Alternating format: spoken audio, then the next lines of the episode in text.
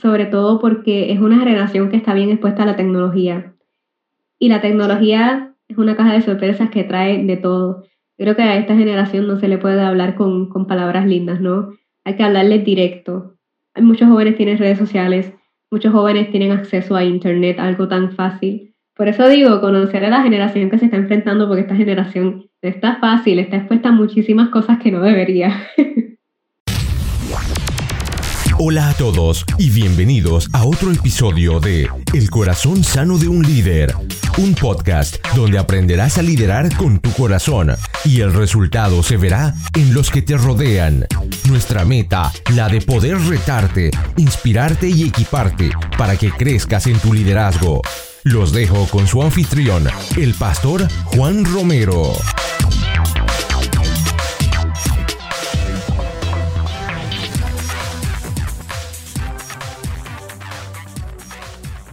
Hola a todos y bienvenidos al episodio número 83 del Corazón Sano de un Líder, donde creemos que equiparnos no es opcional, es vital para nuestro crecimiento personal y de beneficio para las personas que nos rodean. Gracias por acompañarnos o gracias por acompañarme el día de hoy. Y desde la ciudad de Calgary, en Canadá, les habla su anfitrión y su servidor. Juan Romero. Estoy emocionado de presentarles nuestra siguiente invitada. Es alguien que en su corta carrera, o mejor dicho, es alguien que en sus cortos años de vida Dios ha estado usando en la comunicación. Y antes de presentarla, quisiera recordarles que nosotros en el podcast creemos que todos tenemos herramientas que Dios ha dado para cumplir nuestro propósito acá en la tierra. Y sin importar la edad que tengamos, seas un joven líder que estás comenzando o seas un empresario exitoso, Siempre hay algo que aprender de esas personas y siempre hay algo que podemos aprender de las herramientas que Dios ha forjado por medio de ellas. Ahora sí, déjenme presentarles a Alexandra Alvarado. Ella tiene 19 años de edad, es una estudiante de comunicación general con concentración en el periodismo y la psicología. Es una joven creyente, creadora de contenido en las redes sociales y también es el host o la anfitrión del programa Dialogando con Alexandra, en donde se dedica a realizar entrevistas a diferentes clases de personas.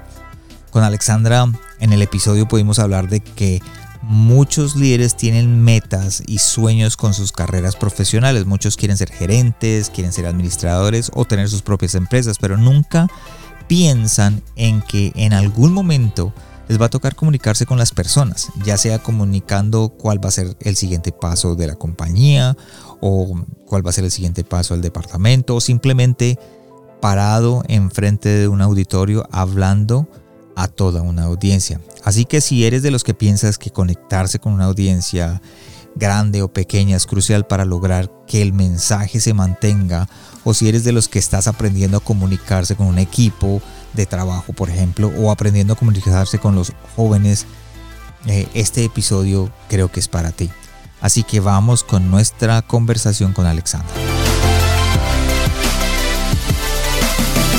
Hola a todos y gracias por estar de nuevo en un episodio del Corazón Sano de un líder donde creemos que equiparnos no es opcional y hoy con nosotros está Alexandra Alvarado. Alexandra, bienvenida al Corazón Sano de un líder. Muchas gracias, de verdad que yo agradecida primeramente con papá porque simplemente somos representaciones vivas de él, así que aquí estamos cumpliendo su llamado. Así es, y Gracias por, por acompañarnos y por apoyar este proyecto. Cuéntanos primero, eh, ¿cuántos años tienes? Mira, tengo 19 años. Muchas personas me dicen que 19 parece que tienes más, pero sí, tengo 19 añitos. Y sabes una cosa, algo que me gusta a mí, yo soy pastor, he plantado iglesias, pero yo soy de las personas que yo pienso que tenemos que ayudar a catapultar a esos que vienen detrás de nosotros, aquellas personas que vienen trayendo mensajes nuevos, ideas nuevas, eh, puntos de vistas nuevos, porque no todos los puntos de vista los tenemos nosotros. Y me encanta tener gente joven que de pronto te puede, a mí me puede volar la cabeza con tus ideas y eso que yo tengo 51 años y tú puedes cambiarle la mente a una persona. Gracias por estar con nosotros. Antes de empezar, cuéntanos dónde estás y qué mueve tu corazón. Pues mira, eh, geográficamente estoy en Puerto Rico, pero donde estoy en un ámbito más espiritual, creo que me encuentro, me encuentro en un proceso eh, de tener una conexión más fuerte con papá. Eh, si bien uno a veces pierde el tiempo en cosas vanas y creo que la cuarentena me hizo ubicarme y decirme, ok, Alessandra, tienes que detenerte. Tienes que, que fijar tu mirada en lo que realmente importa, porque a fin de cuentas eh, lo, que importa es, pues, vamos, tener una relación con papá, más allá de tal vez ir a la universidad o pasar tiempo con, tus amigos, fijarme en, lo que verdaderamente importa. Así que me encontré en ese proceso de comenzar a, descubrir más a fondo una relación con, con el creador. ¿Y qué mueve tu corazón? Pues mira, mi corazón honestamente ahora se mueve en esta pasión de encontrar a Dios, de, buscarle cada día más, de parecerme a Él. Es una lucha todos los días, ¿no? De, decir, ok, yo quiero parecerme más a ti. Porque mientras más uno le busca, más el enemigo te va a tirar el dardo. Entonces, pues, mi corazón está ahora mismo enamorada de Jesús completamente y buscando agradarle cada día más.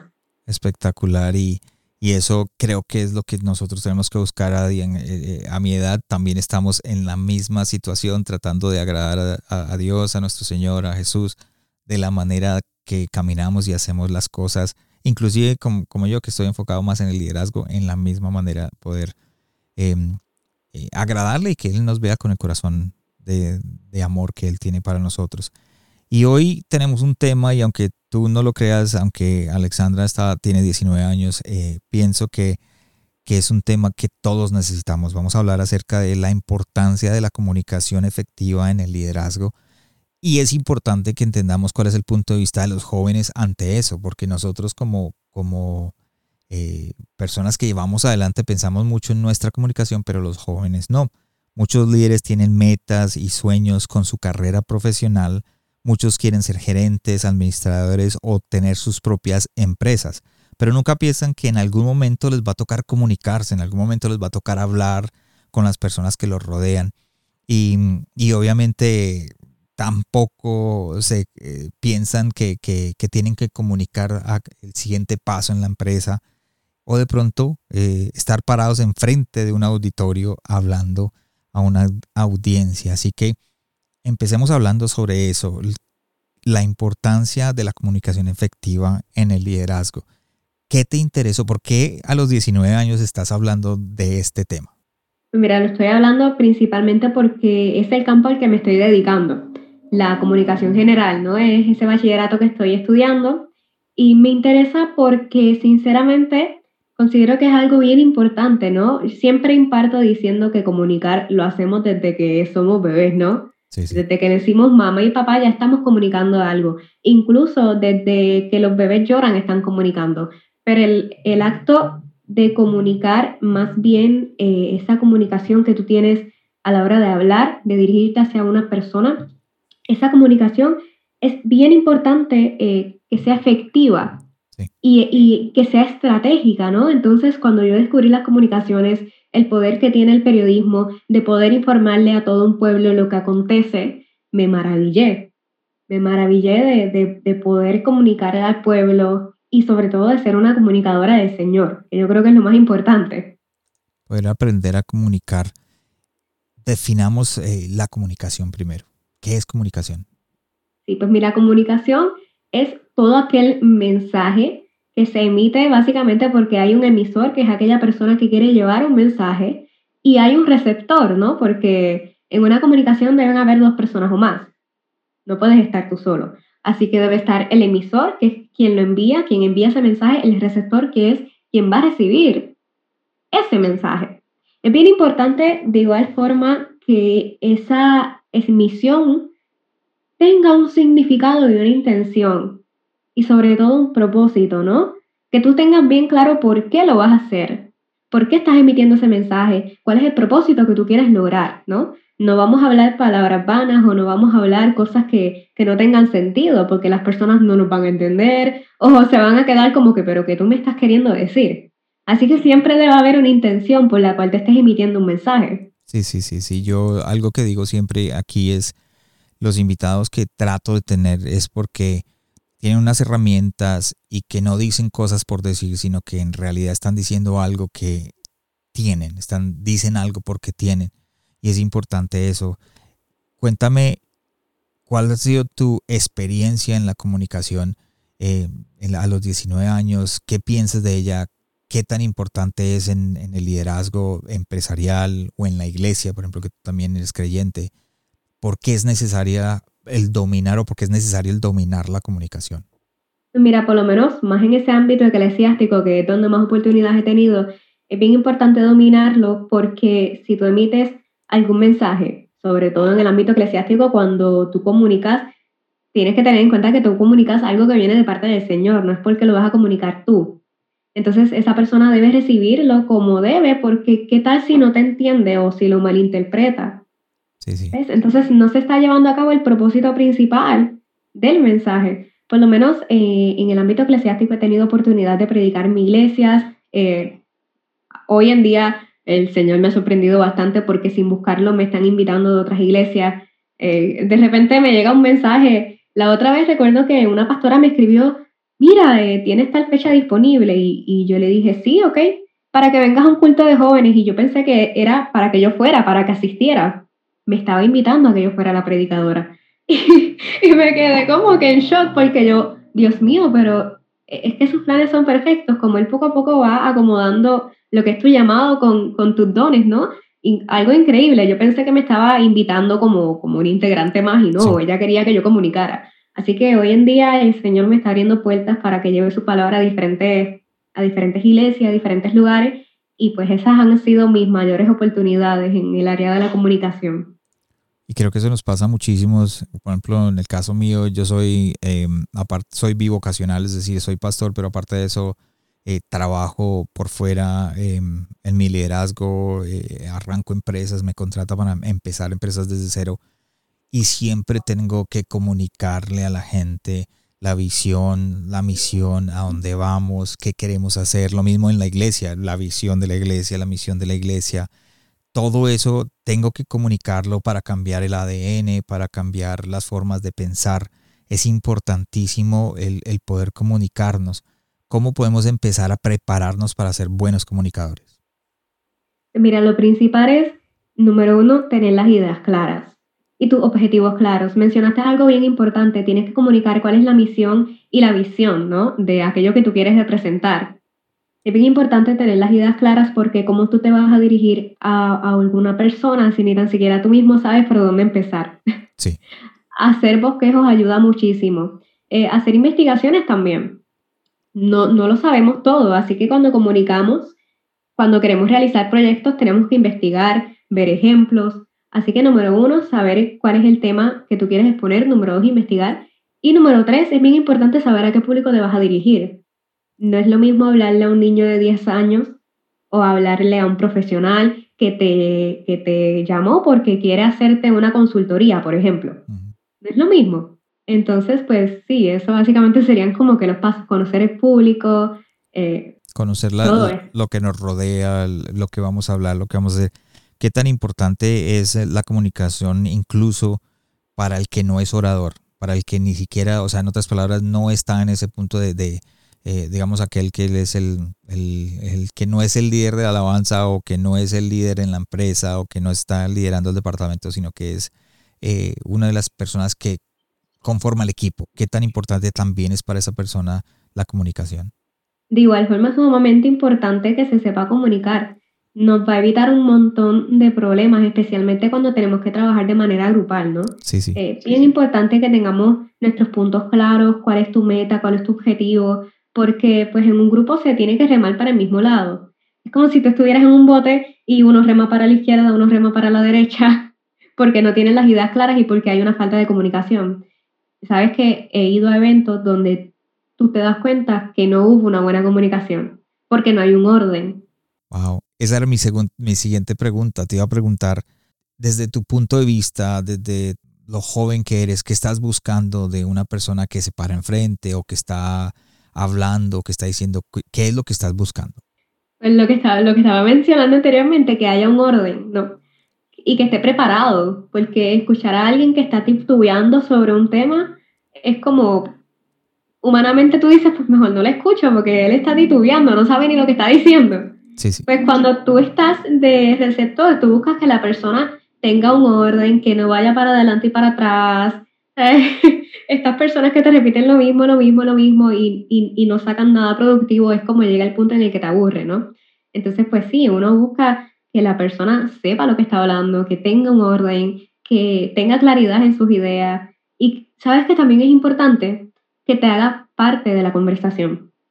Cuando tú estás hablando, hablando, hablando, hablando y la persona no se siente incluida, se siente excluida, en algún momento tal vez se va a aburrir o va a pensar que hay cierto nivel de superioridad, ¿no? ¿Cómo podemos hacerlos parte? Acabas de decir algo que es uno de los detalles, eh, como que se siente que, que estamos, que, que, el que está hablando es superior a los demás. ¿Cómo hacemos para poder hacerlos parte de esa comunicación? Pues mira, una de las prácticas más fáciles es hacerles preguntas sobre lo que estás hablando. Eh, hacerles preguntas, o igual si estás ante un público bien grande, casi siempre las personas te escuchas que dicen, ah, aplaudan, o, o no sé, o repitan conmigo. El repitan conmigo es bien importante porque los haces parte de le estás obligando a que también ellos hablen. Casi siempre la persona está en un stage alto y el público está bajo, pero al decir repitan conmigo o al hacerles preguntas o al invitarles a que sean parte de, pues no van a sentir tanto este desnivel, ¿no? Alguien me decía, como orador o como persona que está dando una palabra o, o que está enfrente, el decir repitan conmigo es como que no sé, veía un meme como se burlaban porque dicen repitan conmigo o repitan con aquello. Y de pronto mucha gente para de hacerlo por eso mismo. Pero acabas de decir algo, es importantísimo el poder tener la atención y conectar con, con la audiencia, ¿cierto? Ese sería un paso, una forma, una herramienta para conectar con la audiencia. ¿Tienes otras herramientas con las que de pronto podríamos decir, sabes una cosa, quiero conectar con mi audiencia? ¿Qué, qué podemos usar más? Escucharlos. Casi siempre al final casi siempre lo hacen al final, ¿no? De haber, de, de haber tenido una exposición, eh, abren una sesión de preguntas en donde las personas pueden interactuar y tener un feedback, ¿no? So, esa sesión de preguntas al final de tu haber llevado, llevado a cabo tu mensaje también es importante, porque no es lo mismo, por ejemplo, en el ámbito eclesiástico, que tú vayas a la iglesia, escuchaste la palabra y te fuiste, no es lo mismo eso, a que vayas a la iglesia, este, tuviste esta interacción, tu pastor obviamente es quien tiene que llevar la palabra, ¿no? pero em, tener ese feedback, ¿no? Con tu gente, porque no vas a tener robots, ¿no? Que te escuchan y se van, te escuchan y se van. Sí, sí. Lo que hacemos es que la gente simplemente se aburre y no, no está conectada con nosotros. ¿Cuáles serían las herramientas? No, digámoslo de la manera, la estructura mejor de, un, de una, eh, una forma de predicar o una forma de empezar a captar he escuchado gente que dice, ah, ah, empieza con una historia. Otra persona dice, no, empieza con un chiste. Y, otra persona dice, no, empieza con, eh, no sé, de pronto orando. Otras personas dicen, no, empieza con algo que los capte. ¿Cuál sería la estructura mejor para poder conectar con, con esa audiencia? Mira, honestamente, ahí te podría decir que va de la mano a la personalidad de la persona. Si bien yo no sirvo para hacer chistes, así que eso de empezar con algo cómico a mí no me serviría. ¿no? Casi siempre a mí me gusta gastar la atención con algo que impacte, con una historia, ¿no? Con algún testimonio. Esa es mi táctica, testimonios, porque va de la mano con la personalidad. A mí no me pongo a hacer chistes porque no me van a quedar. Se van a reír más de mí que del chiste. Sí, sí. Entonces, pues yo, yo prefiero empezar con algo que les capte, una historia, un testimonio, tal vez mío, tal vez de la Biblia o, de alguien que haya conocido, pero cada cual eh, debe conocerse, conocer sus fortalezas, ¿no? A nivel empresarial la misma, la misma cosa, ¿verdad? A nivel empresarial sería bueno comenzar a preguntarles, por ejemplo, tienes X tema, le preguntas su perspectiva y le dices, ok, espérate un momentito, yo ahora te voy a explicar qué significa en realidad. Y ahí puedes contrastar, ¿ves? Si la persona aprendió o no aprendió. Ok, sí, es, es, simplemente poder como que em, dar la conexión y empezar esa conexión con, con la audiencia que tenemos qué tan importante, y esta sí es una, eh, la parte mía de liderazgo empresarial, qué tan importante algo en la comunicación es el no asumir. Nos enseñan muchísimo, no asumamos cuando estamos en una reunión, cuando hablamos con alguien de uno a uno, cuando tenemos una conversación con amigos o familia, el no asumir. Eh, ¿Por qué es tan importante no asumir? Es bien importante no asumir porque realmente nunca vas a saber qué está pasando por la mente de la persona. Okay. O sea, físicamente tú puedes demostrar muchas cosas y en realidad tal vez la persona está pensando otra. Hay personas que se ponen nerviosas y empiezan a reírse. Hay otras personas que se ponen nerviosas y empiezan a llorar. Y tú podrás asumir, ay, estará triste. No, no está triste, está nerviosa. Okay. está nerviosa, ¿me entiendes? Por eso es bien importante no asumir. es mejor y es incluso más directo preguntarle, ¿estás bien? ¿Estás entendiendo lo que te estoy diciendo? ¿Vas comprendiendo? ¿Hay algo que te incomoda? ¿Tienes alguna idea, alguna sugerencia? Por eso mencioné ahorita que escuchar es bien importante, ¿no? Porque asumir, asumir son meras perspectivas, pero tú no sabes qué hay en la mente de la persona. Sí, y a mí me ha pasado que en la que la gente asume, no solamente en las conversaciones, eh, eh, la gente de pronto uno ha tenido, se levantó temprano y ha tenido un día, el carro no prendió, está haciendo, por ejemplo, yo estoy en Canadá, está haciendo un frío horrible, me tocó prender el carro de alguna manera, llega uno al trabajo y en el trabajo pues uno llega ya totalmente cargado. sí cargado y, y la gente asume ah, vino así o vino así o no quiere y resulta que no que uno está pasando es por una situación. Entonces eh, el asumir creo que, que como tú lo dices es, es importantísimo no asumir eh, porque una persona eh, puede estar pasando y lo mejor preguntar no como tú lo como tú lo has dicho. Y, y, hasta te evita tiempo, ¿no? Y pensamientos negativos, porque casi siempre uno empieza a asumir cosas negativas ay, ¿será que tiene algo en contra mío? O, mira, no, mejor pregúntale directamente, ¿te ocurrió algo? ¿Puedo ayudarte en algo? Yo creo que eso facilitaría tanto nuestra vida. ¿Por qué será que siempre como que nuestra mente siempre es asumir lo, lo, negativo? Lo negativo. Siempre es como que, bueno, aquel peso, y, y me pasa como pastor y me pasa como líder, como pastor inclusive predicando, ah, ¿será que la gente no está poniendo cuidado? ¿O será que la predica está mala? ¿O será que el tema no está así? ¿O no sé por qué fulanito dijo esto? Entonces asumimos, asumimos también de, esa parte de allá hacia acá como, espectadores. hablando de, hablamos de la historia, de poder arrancar con una historia o pronto con un testimonio para, para poder captar y conectar nosotros siempre tenemos la tendencia a escuchar otros pastores o a escuchar otros oradores por fuera y a imitar. ¿Qué tan, qué tan, tan importante es imitar? ¿Es bueno imitar o, o, más bien decir, no, es que lo digo porque me pasaba, en otras palabras, cuando yo arranqué a predicar hace muchos años, yo veía a, fulanito y me encantaba. Yo decía, uy, yo voy, a, yo voy a predicar como él. O hacía tal cosa, me gustó, voy a predicar lo que él hace. Entonces, eh, algunos tenían el, un Twitch, un cosito, entonces movían la cabeza así. Yo decía, uy, no, qué chévere mover la cabeza así. y, y de pronto, a medida que fue pasando, dije, no, yo estoy imitando mucho a otras personas. ¿Qué tan bueno es imitar o no? Pues mira, más que imitar, yo diría que aprender. Porque cuando tú imitas, pierdes tu esencia y pierdes lo que tú eres. Okay. Yo diría más bien aprender. Es bueno aprender de otras personas, de personas que llevan años en el campo. Claro que sí, podemos aprender técnicas, pero no quitar lo que somos nosotros. Porque, bien, al mover la cabeza, como mencionaste ahorita, eso no es un tic tuyo, es un tic de la otra persona. ¿Por qué incluirlo a ti cuando tal vez tú tienes otros tics que son hasta mejores y más graciosos? O sea, uno quién sabe, ¿no? Pero no podemos perder la esencia de quiénes somos porque eso es lo que va a captar la atención. Si nos pasamos imitando a la gente, vamos a ser todos iguales. Entonces, ¿cuál es la diferencia, no? Así que es bien importante ser tú, pero si puedes tomar ideas de otras personas. Claro que sí, también puedes aprender, pero bien importante, no perder tu esencia. Dentro de tu experiencia em, joven, ¿cuál crees que es el error que comete toda persona? Porque también me escuchan muchos eh, jóvenes que están en el liderazgo y están tratando de levantarse y, están tratando de aprender a predicar o aprender a liderar una empresa ¿Cuál crees que sea el error que ellos cometen en la comunicación, empezando el, que más como que más común hay? El más común es que no confían en ellos mismos. Tú le dices a algún joven, tienes que exponer, aunque sea para una clase, algo tan sencillo. Y rápido les entra un nerviosismo, pero es porque piensan más en que tal vez van a fallar o que les va a ir mal. Mira, no puedes pensar si te va a ir mal porque ni tan siquiera lo has intentado. Entonces muchos jóvenes o personas que quieren emprender fallan en el pensamiento negativo de que, ¿y si lo hago mal? ¿O qué va a pensar la gente? Mira, lánzate y hazlo, porque a fin de cuentas, si tienes la oportunidad, si tienes el talento, nada más con tener la salud y la vida, puedes hacerlo. Entonces, uno de los problemas principales es que no confiamos en el potencial que cargamos.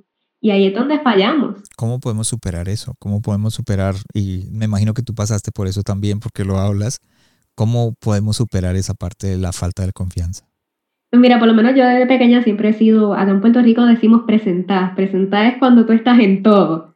Y siempre me ha gustado hablar, siempre me ha gustado exponer, pero por experiencia de otros compañeros, se supera haciéndolo. Yo tengo una compañera que era sumamente tímida y cuando ella perdió la timidez fue cuando ella se atrevió, lo hizo y se dio cuenta que en realidad no es tan malo, no es tan difícil, no es tan complicado. Así que si nunca te atreves a hacer algo a lo cual le tienes miedo, ¿cómo vas a saber si eres bueno o no?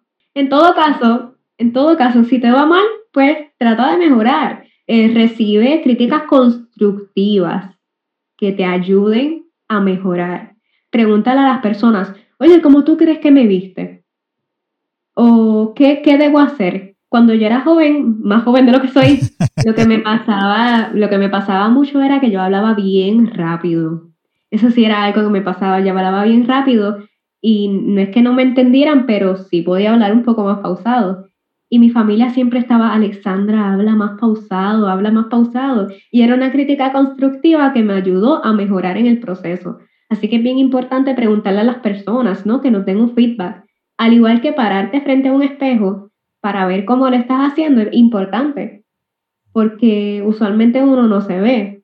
Pero cuando tú te paras frente a un espejo, tú puedes ver si estás mirando para donde no es, o si tienes algún tic, o cositas así que a veces uno no se da cuenta porque lo hace en el inconsciente. Si tú te miras en un espejo, vas a poder mejorarlo. Al igual que para mejorar tu dicción, ¿no? Eh, graba un audio y escúchate. Para eso es algo sumamente importante. Graba un audio y escúchate. ¿Qué palabra estás pronunciando mal? Si tienes que mejorar la rapidez o la velocidad o hablar más lento, ¿no? Entonces, pues el autoanálisis también es sumamente bueno.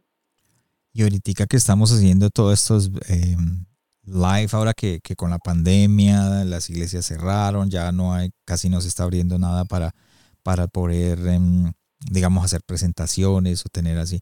Y he visto mucha gente que, lo hace en vivo.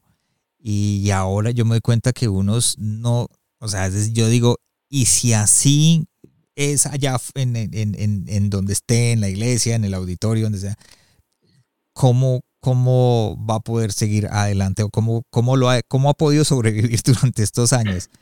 ¿Cuál sería tu, tu consejo para aquellos que, que de pronto el Zoom, el en vivo, la comunicación es diferente, ¿verdad? Claro. Sí, la comunicación es sumamente diferente porque aquí en una pantalla tú me ves aquí para arriba. Pero cuando tú estás en vivo, tú tienes que explorar el espacio, tienes que caminar, eh, no es lo mismo estar sentado frente a una cámara que tener todo un escenario y cuando tú te paras te ves así de chiquitito en ese escenario, ¿no?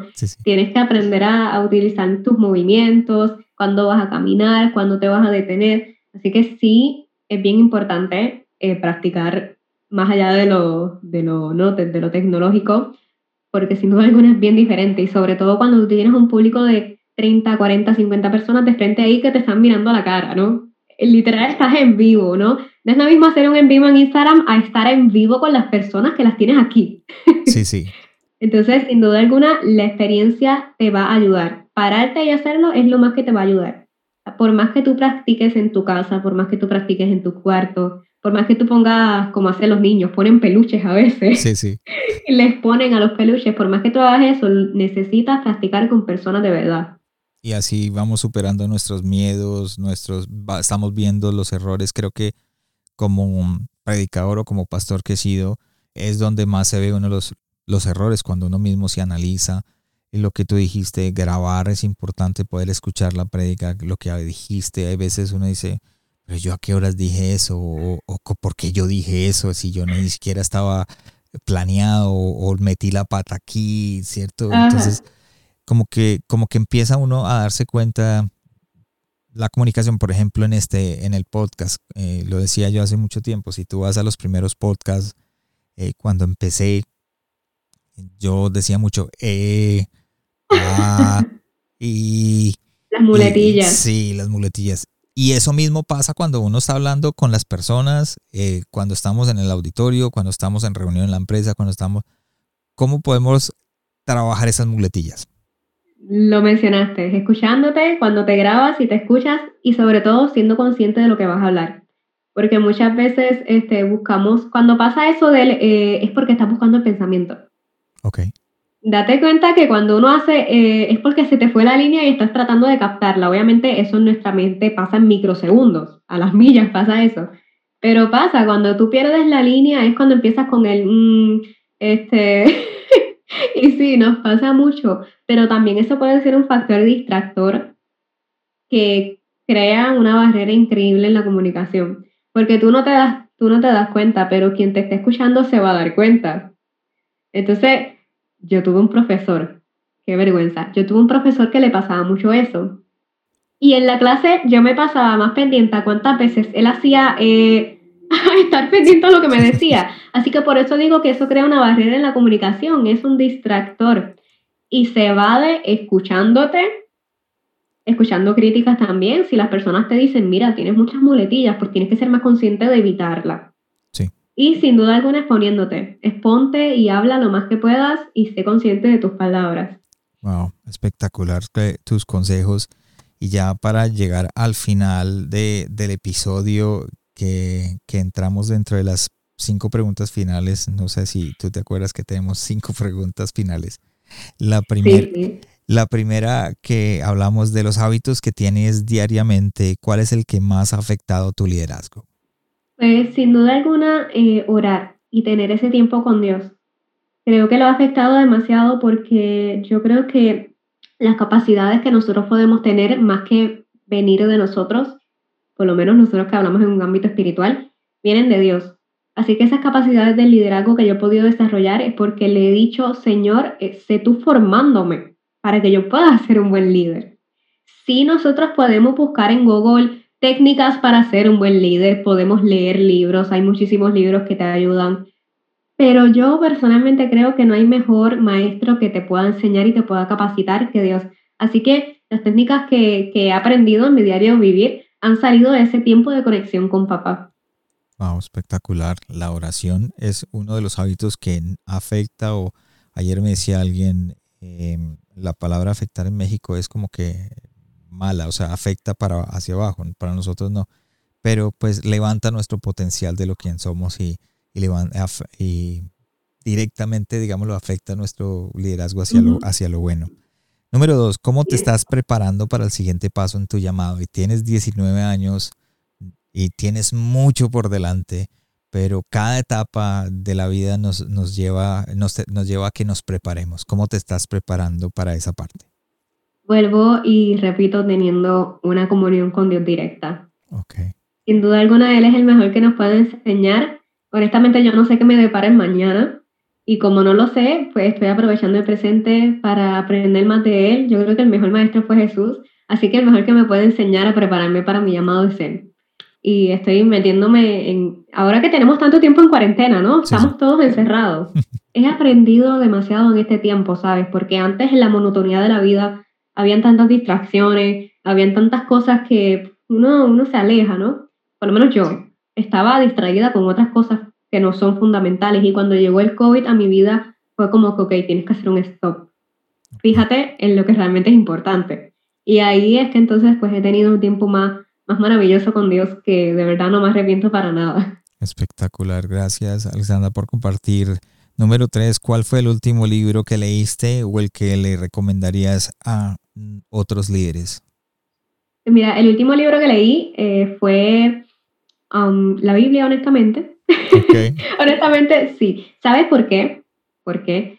Porque me estoy conectando más con él y porque si uno puede leer muchísimos libros que te ayuden, o sea, sí, claro que sí, pero yo soy fiel, creyente de que la base está en la Biblia. Muchas veces uno espera a que los pastores te den una palabra, a que los líderes te den una palabra, o muchas veces esperas a buscar recomendaciones. Nos ves en Google cinco tips para ser mejor líder, por ejemplo, buscando, buscando consejos en Google.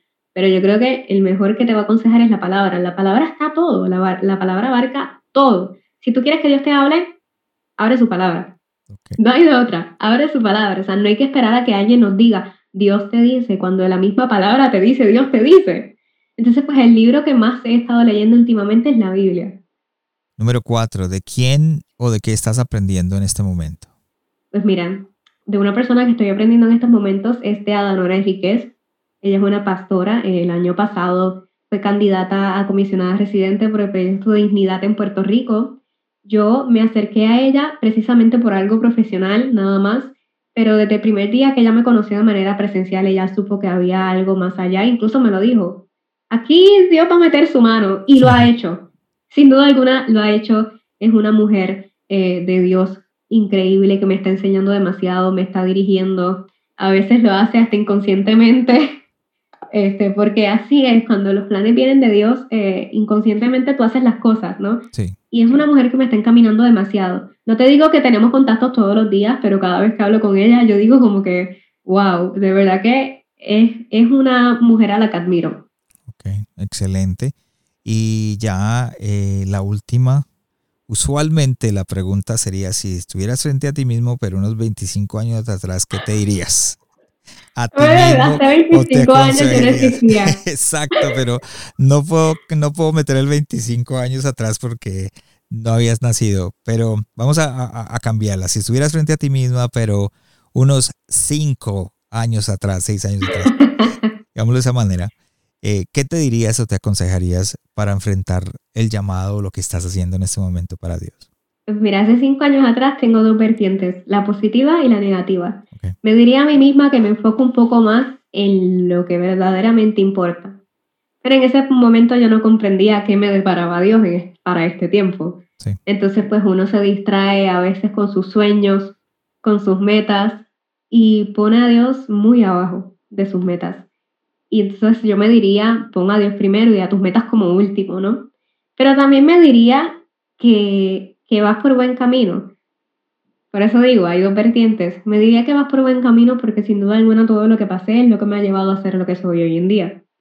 Entonces, pues, de igual forma, no sé, me regañaría para algunas cosas, pero para otras me aplaudiría, vamos, es como un 50-50, ¿no? Este, así que no me puedo arrepentir de lo que fui, porque gracias a eso soy quien soy hoy en día. Pero sí me diría, evita esto, evita algunas amistades, o ciertas cosas que al final del día tú te das cuenta si son positivas o son negativas. espectacular consejo para aquellos jóvenes que nos están escuchando, ¿verdad? De que eh, eh, la edad que tienes y, estás pensando en, agradar a Dios y poder cumplir el sueño que tiene Dios contigo eh, y eliminando las cosas que de pronto en algún momento pueden evitar eso. Así es. Gracias Alexandra por estar con nosotros, por habernos acompañado ya para terminar el último consejo para aquellos líderes, pastores, líderes de empresas, o que, digan, sabes una cosa, tengo, quiero aprender a, a, ser un mejor comunicador, necesito aprender a ser un mejor comunicador y quiero conectar con los, como, con los jóvenes como tú. ¿Cuál sería el consejo? El consejo sería que también de igual forma escuchen a los jóvenes. Los jóvenes tienen muchísimas ideas nuevas que se pueden implementar, este, pero a veces las personas se encierran como en una estructura y no permiten escuchar nuevas ideas y yo creo que eso es lo que llega a estancar a las personas.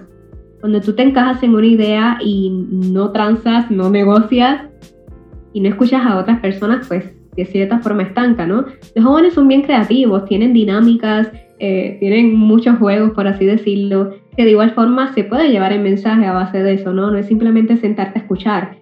Yo he visto muchos grupos de jóvenes en donde hacen jueguitos, dinámicas, y el mensaje se lleva. ¿no? Entonces, pues siempre hay que escuchar el feedback, las recomendaciones y sobre todo estudiar las generaciones, porque las generaciones son bien cambiantes. No es lo mismo hablarle a un joven de hoy a un joven de hace 10 años, porque las generaciones cambian demasiado, ¿eh? Así que tienes que conocer mucho a cuál generación te estás um, dirigiendo, a qué público te estás dirigiendo. Y como mencioné al principio, llevar el mensaje claro. Una vez tú tengas el mensaje claro de lo que tú quieres hablar y, tengas tus puntos claros y los propongas y las personas lo entiendan, la comunicación va a ser efectiva. Así que es bien importante que tú tengas tu misión, tu visión establecida, que sepas qué quieres comunicar para que entonces a fin de cuentas esa persona pueda recibirlo como un buen receptor y entonces llevar a cabo una buena comunicación efectiva. Excelente, dijiste algo tan importante que es lo que yo creo. Nosotros como pastores tenemos que aprender a hablarle. A mi edad de 51 años yo sé que tengo que hablarle a los jóvenes y tengo que aprender a hablarle a ellos. No puedo seguir hablando de la misma manera que hablaban en los 80 o en los 90 o en los 2000. Estamos en el 2021. Tenemos que hablar para gente como tú, los que siguen detrás, cambiar el lenguaje, cambiar la forma de atraer, porque al final del cabo tenemos que llevar la palabra al Señor, del Señor, y, y lo importante es poder que los jóvenes conozcan a un Jesús. Gracias Alexandra por acompañarnos el día de hoy. Gracias a usted. Gracias por habernos acompañado esta semana en el corazón sano de un líder. Espero que lo que escuchaste el día de hoy haya sido de crecimiento para tu vida. Visítanos en nuestra página de internet elcorazonsanodeunlider.com donde podrás suscribirte en iTunes, Spotify, Google Play o en cualquiera de tus plataformas favoritas. También nos puedes seguir en Facebook y en Instagram como El Corazón Sano de un Líder y no olvides compartirlo en tus redes sociales. Les habló su anfitrión Juan Romero. Te esperamos la próxima semana y recuerda, lo mejor está por venir.